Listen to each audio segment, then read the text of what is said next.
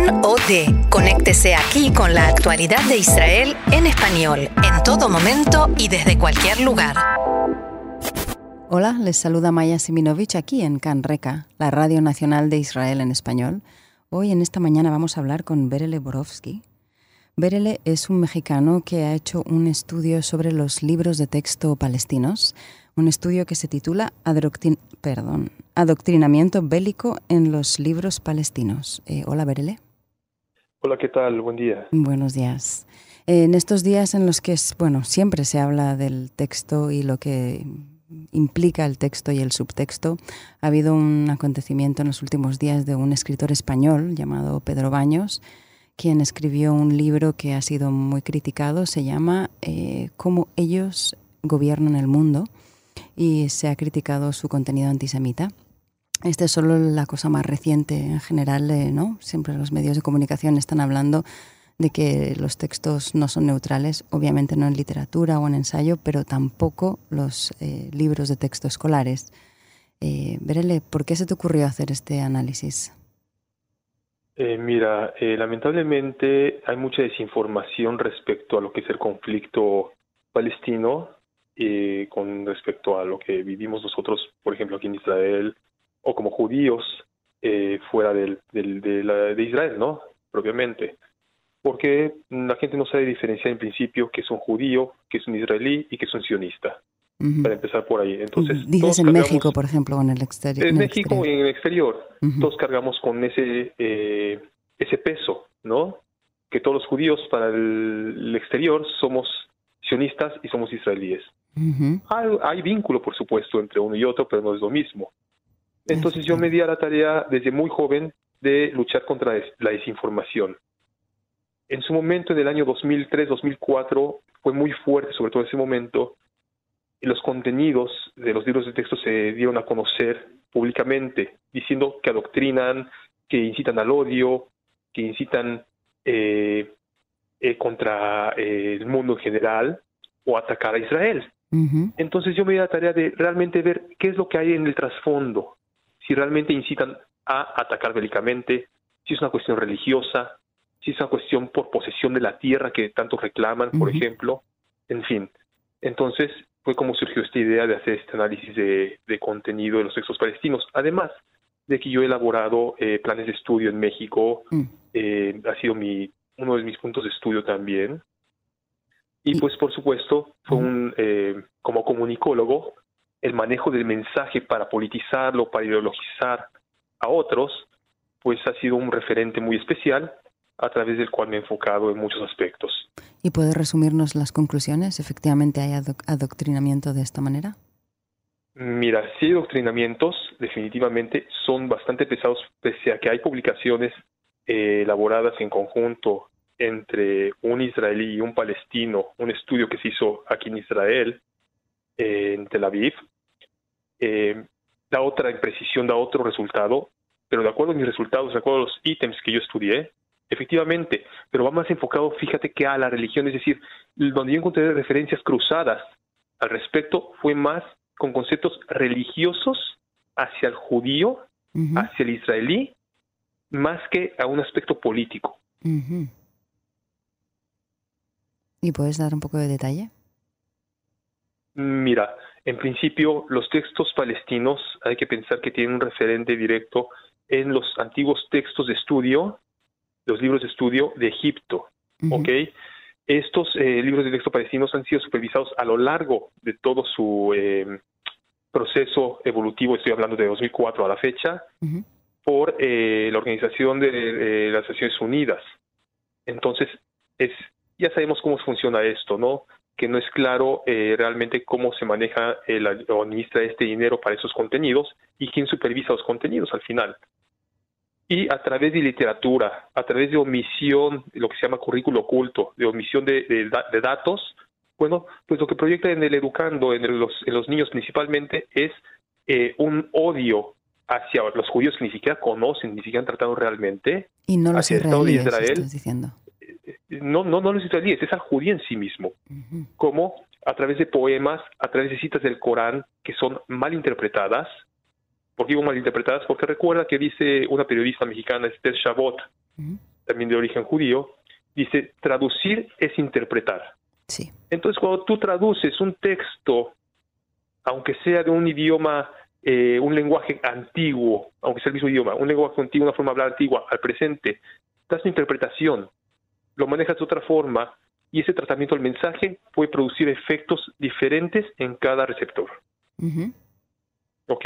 Entonces, si le sumas a esto que tenemos eh, en el caso de los palestinos, a través de la televisión hay reforzadores, a través de las familias hay reforzadores y todavía se les ingresan estos textos, se les eh, mete estos textos a los niños de eh, un nacionalismo exacerbado, donde se les exalta a morir por defender la tierra y cosas por el estilo, bueno, ya sabemos el resultado del final.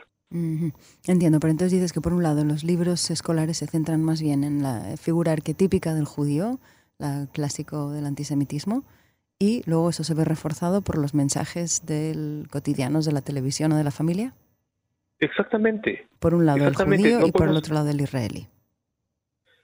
Mira, bien, intrínseco, intrínseco ahí el significado. ¿Por qué?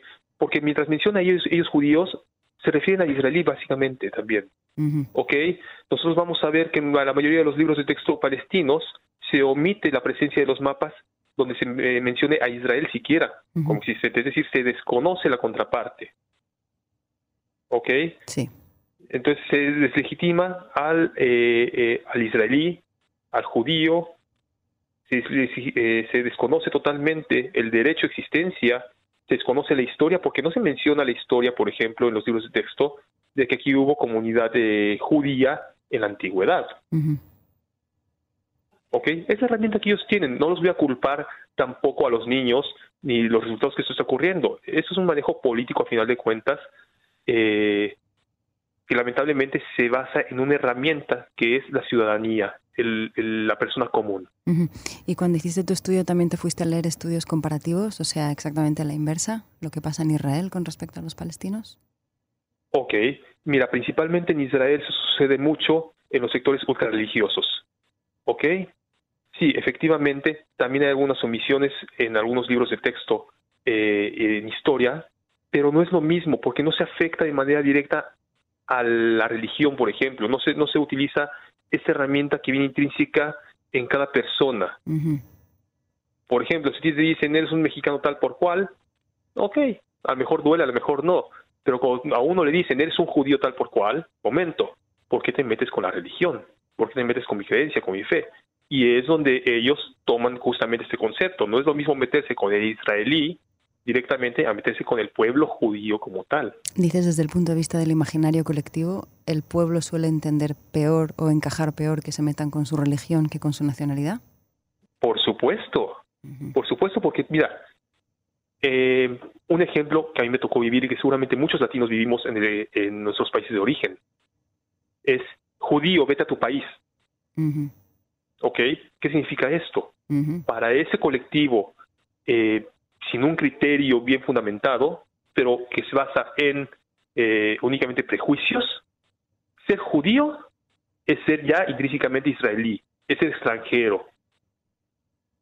¿Ok?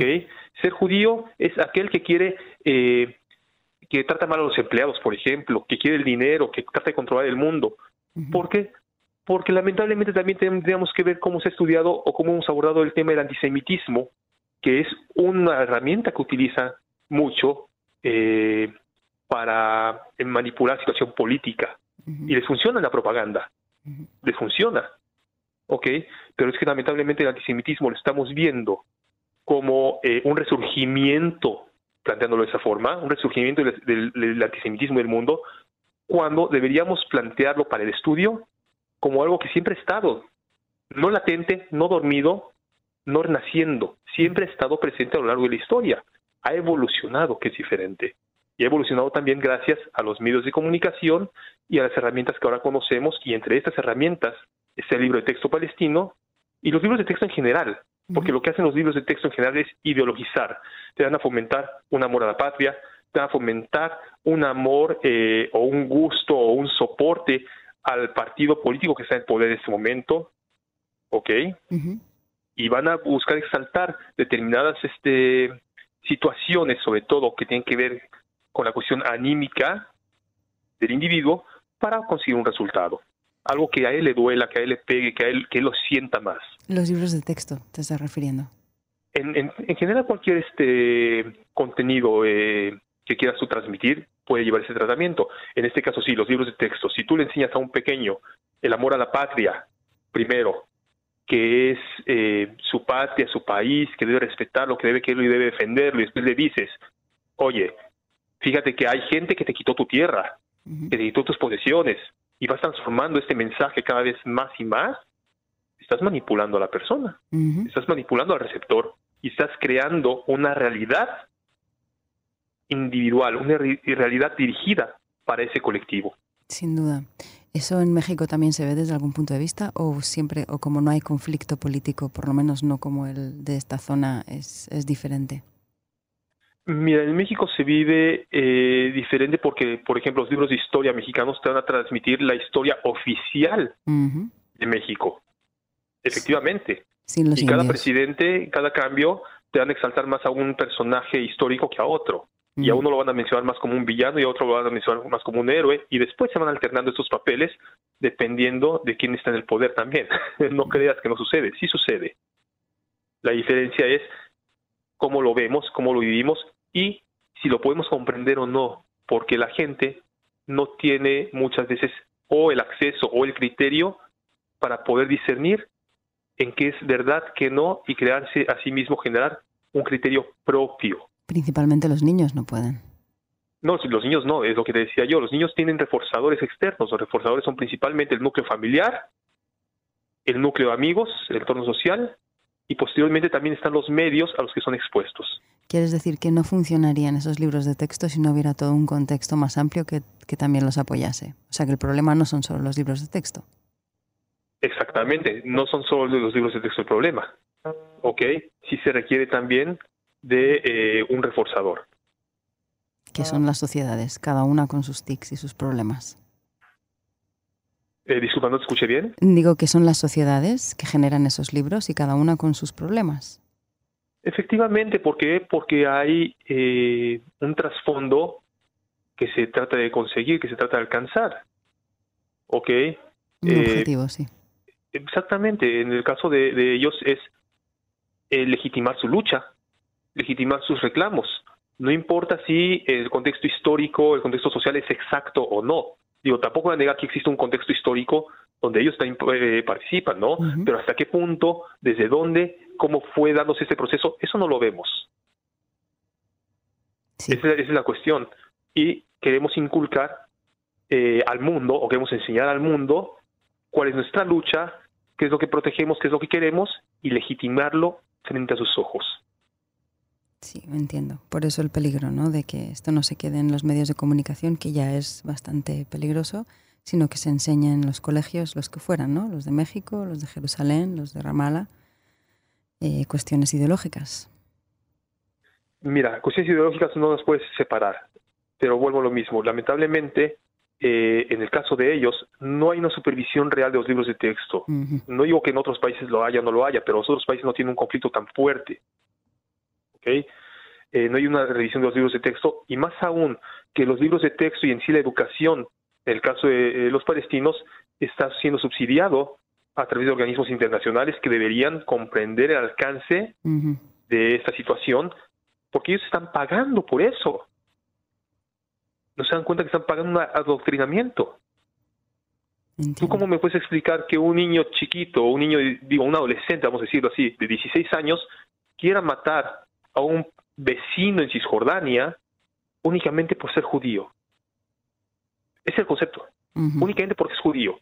Bueno, ¿qué te hizo ese judío? ¿Ese judío te lastimó? ¿Te atacó? No. ¿Ese judío te robó algo a ti? No. Literalmente así, directamente no. Pero ellos tienen un background, tienen un referente de que les quitaron su tierra, de que los desplazaron, de que los oprimen, ¿ok? Pero no van a reconocer también la situación interna de su política o lo que hacen sus gobernantes eh, con ellos. Berele Broski, se nos acaba el tiempo, pero muchísimas gracias por compartir esto con nosotros. Para servirte. Hasta la próxima.